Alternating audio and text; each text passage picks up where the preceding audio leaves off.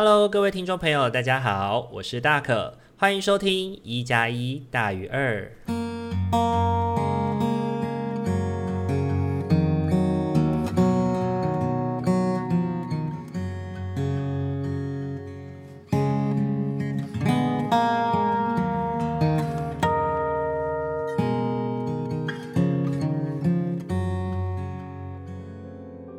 Hello，各位听众朋友，大家晚安。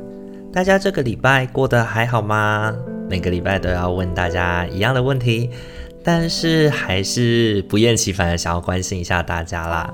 那这一周呢，又是一个呃很寒冷，然后又下雨的一周。那这个礼拜阴雨绵绵不断啊，然后那种湿湿冷冷的感觉，真的是让人感觉冷到骨子里了，对吧？每次要出门的时候，都会觉得有一点点的厌世。那这个礼拜对大可来说呢，算是还蛮清闲的一周吧，算是啦。就到目前为止，录音的目前为止都还算蛮清闲的。那呃，不知道大家有没有已经去收听了这个礼拜三的一加一大于二？这一个礼拜，不知道有收听的听众有没有发现说，我们的结尾有一点点不太一样了。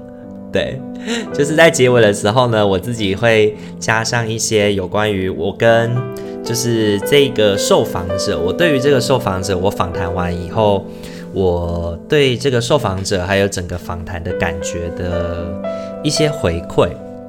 那这个灵感其实是来自于一个我很喜欢的 YouTuber，叫做娜娜大师。那有在有看过娜娜大师的影片的伙伴，应该都会知道，就是他在访问艺人的最后的时候，他都会有一个所谓的娜小燕时间。那那个娜小燕时间呢，就有点像以前那个 SS 小燕之夜里面，张小燕就会在最后的时候来谈一谈他访谈的这个对象，他对他的感觉是什么，然后也有一些想对他说的话。那这个东西会是一个，就是在访谈的当下。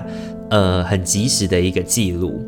那我这一次的访谈，就是在跟老陈进行访谈的时候，我在访谈的最后，其实有蛮多的感觉的。那我就找了时间把这个感觉录下来，把它放在结尾。那不知道听众朋友觉得听完觉得怎么样呢？OK，有机会可以跟我回馈一下。好，那第二件事情是，之前大可有就是参与一个计划，是有关于聊天机器人的部分。那这个所谓聊天机器人，有点像是我把它定义为一种陪伴的关系跟陪伴的方式。对，就是我们会透过录音的方式，然后来在九十一天的时间里面。呃，不知道我能不能录到九十一天啦，但我尽量就在九十一天的时间里面，每天以固定的时间、固定的讯息量，然后来传送给使用者，让使用者感觉到真实的跟一个人互动的那种感觉。那到时候如果上线的话，也会在 Podcast 进行推广，希望大家有空可以去玩玩看喽。然后很开心的事情是，今年度。也蛮开心的，收到了一些计划，就是有关于明年度的计划。然后今天有收到消息，就是已经通过了。那对我来说，这是一个开心又有点紧张的过程。那开心的部分，当然就是诶，自己。当初写的计划有受到肯定，所以拿到了计划的金额这样子。那有一点挑战的部分就是，那代表明年度真的要执行这些计划了。那我们能够做的怎么样呢？其实就要再努力喽。对，感觉明年是一个努力的一年啊。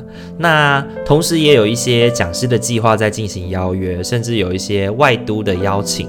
那去外面的机构当督导，对我来说也是现在的工作很常需要做的事情，然后也很希望这个全新的经验能够帮助我，也帮助我在督导的对象，呃，在他的工作上能够有一些帮助。那对我来说也是一个新的挑战跟新的开始，我还蛮期待这件事情的。那最后的话，就是最近在粉丝专业上面，在曙光的粉丝专业上面，也越来越多人来找我进行所谓的线上占卜了。那如果伙伴们有听众朋友们有想要进行线上占卜的话，或者是实体的占卜的话，其实也可以上曙光雀 Line 的粉丝专页去看看。那在上面都有一些有关于占卜相关的呃价格啊跟时间这样子。那没意外的话，我们应该我应该也会在明年的时间，在三月的时候，可能二三月的时候开课吧，开有关于塔罗教学的相关课程。OK，好。那这个礼拜其实虽然说好像蛮废的，但是说来也有很多可以分享的事情，那还蛮开心的。那接下来呢，就是要到我们抽卡的时间了。那不知道大家这个礼拜过得好不好？那下个礼拜我们又有什么可以多注意的？然后或者是我们可以多小心留意的事情？那就按照惯例，我们今天使用的是欧干数文卡，那就邀请各位听众跟大可一起来学习有关于欧干数文的内容跟意涵。那请您呢，现在可以在心里面默想着未来的一周，我可能会遇到的事情，然后我可能会碰到的状态，那我应该用什么方式去面对它会比较好呢？然后在心里面默想着一号到四号的数字，然后想完了以后，我们就可以来进行抽牌了。那按照惯例，给大家一些些时间，好好的静心冥想一下喽。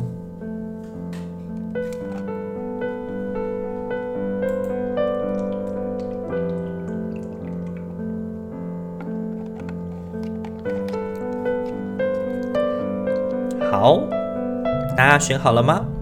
那我们要准备开始喽。好，嗯，首先是一号牌的伙伴，一号牌的伙伴，你抽到的是白杨木。对，白杨木呢，它抽到的位置是逆位的白杨木。好，白杨呢，它是杨柳科的乔叶落叶乔木，那它的树身是银白色的，所以呢，它又被称为是银白杨。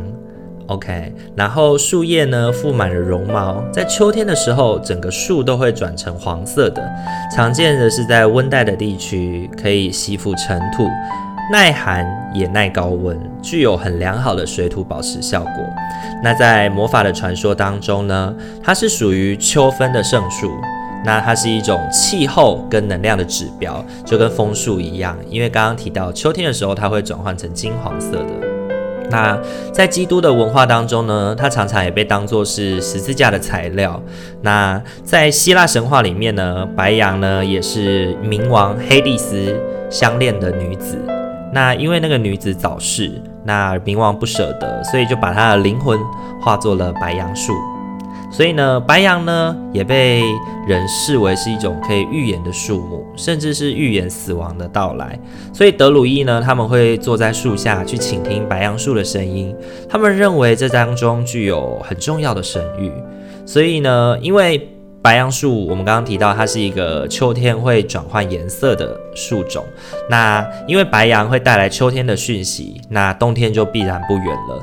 所以呢，在冬天的时候，万物会陷入生机休息的状态，那也象征着死亡的到来，也是新生的开始。所以白杨呢，也给我们的一种是捎来一切要进行结束跟重新开始的一个讯息的象征。OK，那当这张牌出现的时候呢，往往会代表是我们有重要的讯息出现在我们的生活当中，那这可能会跟我们的日常生活有重要的联系，需要我们特别的去注意。那在逆位的白羊，因为我们今天抽到的白羊是逆位的。那在逆位的白羊的部分呢，象征的是我们没有办法去接受这些事实，还有过往的意义。那可能是自己，或者可能是不能接受自己，或者是不能接受过去发生的某些事情。那当我们不愿意去张开眼睛面对这些现实，然后把自己陷入一种随波逐流的状态，交由命运去主导的时候，我们其实就很容易在持续的陷入这种不舒服的状态，所以呢，抽到这个白羊的逆位，要提醒我们的是，我们要为了自己站出来，我们需要彻底的去改变过去的那些模式以及惯性。然后他书本上面讲的有一些的蛮有趣的，他说不要再装睡了，对，不要再装睡了，让我们好好的利用这一波我们抽到白羊精灵的能量，来帮自己的过去做告别，然后往明天而去。对，我们刚刚提到白羊是架连接着过去与未来嘛，连接着秋天带来秋天的讯息，然后冬天即将来临，然后冬天是一种万物生机休息的状态，但是迎来春天的过程。OK，所以要记得，如果我们真的感觉到心里觉得疲惫的话，不要让自己太过于沉溺在这个随波逐流的状态当中，让我们能够在这个状态里面，除了好好的感受自己的这个感觉以外，我们也要去理解到，也许是时候了，该时候有一个能量帮助我们去面对我们过往跟。很多事情相处的模式还有惯性了，OK，好，那这个是一号的伙伴白羊逆位，OK，好，那接下来的话就换到我们的二号牌的伙伴了。那二号牌的伙伴，你抽到的是谢继生，谢寄生抽到的是正位。那谢寄生应该是一个听众朋友或多或少都听过的植物，对吗？OK，那待会也许你就会听到一些有关于它的传说跟故事，那你就哦，原来这就是谢寄生。OK，谢寄生呢，它是一种寄生的植物哦，经常会附着在强壮的树种上吸收养分，然后跟它共同生活，但它自己也会进行光合作用，自行制造养分，所以它不太算是有害的植物，它只是会利用强壮的树种来让自己的生存力提升而已。那据说呢，它寄生在不同的树种上，也都会长出不同颜色的果实。那同时，它也是圣诞节的重要象征物。对，圣诞节大家都会挂谢寄生嘛。OK，那在魔法的传说用途上呢，一般被认为北欧的光之神。巴德尔就是被谢寄生所做成的箭射死的，那为北欧的诸神黄昏开启了序幕。那就此之后呢，相爱的人经过谢寄生底下都要接吻，用爱来换取光之神的复活。也因此呢，谢寄生被视为是一种能够改变命运与局势的魔法植物。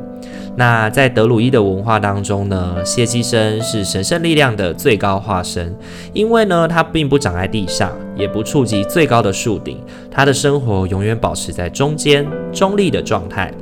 那德鲁伊会采收设计谢寄生，然后经由神圣的曝晒之后呢，曝晒过后的谢寄生它会转化为金黄色的，所以它也被称之为金枝。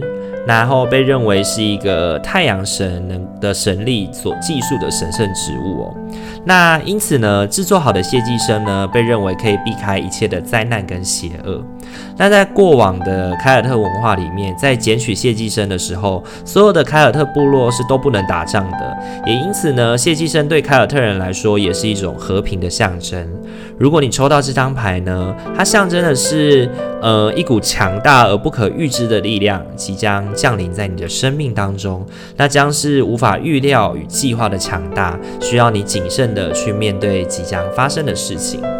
那谢寄生的正位意义呢，通常代表的是我们面对的事情没有真正的答案，那答案呢，其实是掌握在自己的手里的。我们努力的创造就能够达到真正渴望的结果，而谢寄生所创造的结果往往会让人大吃一惊。那刚刚前面有提到嘛，因为谢寄生是寄宿在树种上的植物，那这时的你就有点像是树种一样，你若是以你若为善。那就会凭着善念创造善的果实。反之，如果你是拥有执念的话，执念呢，则会为你创造扭曲的果实。所以呢，它其实带给我们的也是，呃，我们自己的想法，我们自己的态度，会引导我们自己走向新生或者是毁灭这件事情。那我觉得在下个礼拜的时间里面，你可能会碰上一些无可预知的挑战。那我们如何去选择用什么态度应对它，会影响着我们未来的方向，我们未来的可能性。OK，那这是二号的伙伴，抽到的牌是谢继生。OK，好，那接下来的话要轮到的是我们的三号喽。三号的伙伴呢，抽到的是我们老朋友。已经介绍过三次三次了吧的伙伴是紫杉，紫杉树正位。好，那我们之前有说到说紫杉呢是冬至的能量象征哦，它是属于红豆杉科下的一种，这在之前也都有介绍过了。它是一种最古老的树木，也是象征冬至来临的圣树。那它被它拥有强烈的毒性，却也可以治疗许多的疾病，所以它被同时认认为是死亡跟生命的双重化身。那通常出现这张牌的时候呢，象征的是我们灵性的能量。已经觉醒了，那这个觉醒呢，会为我们带来自己生活一连串的改变。那经历过这个改变以后呢，会让我们觉得自己变得成熟了许多，内心过往的疑惑也会有所解除。有时候，让我们去体会这个力量呢，不是透过外在的行为去展现出来，更多的是要由你内在的力量跟坚定去展现出我们坚韧的生命力以及我们强韧的力量。这件事情，所以呢，我觉得他提到了，其实不是外表的强壮，更多的是我们内在、我们心灵的强壮，来帮助我们去抵御未来发生的困难。OK，那也许这一周对抽到三号牌的伙伴来说，会是一个蜕变的过程。那这个过程必然会有些辛苦，但是我们怎么在这个辛苦的过程当中去了解到自己即将有所成长，会是一个很重要的开始。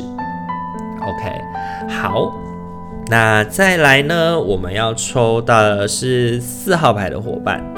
四号牌的伙伴呢，抽到的是我们的冬青。冬青，冬青呢是一种开花的植物哦，它是冬青科下的一属，之前也有介绍过了。那它在欧洲呢，被认为是冬天冬至能量的连接。它很常常的会被跟夏天的橡树一起讨论，被并称为兄弟。那之前的节目里面也介绍过有关于欧洲人认为的呃橡树王跟冬青王的形象吧。OK，那在魔法世界当中呢，冬青是一种抵克抵抗邪恶力量的能量，因此呢，凯尔特人会把它做成了花圈挂在门口。那驱赶冬天的邪魔以及病魔。那由冬青制作的魔杖呢，也被认为是具有强大的战斗力的。那它在魔法力量当中呢，也被显示为是一种燃烧的炭火。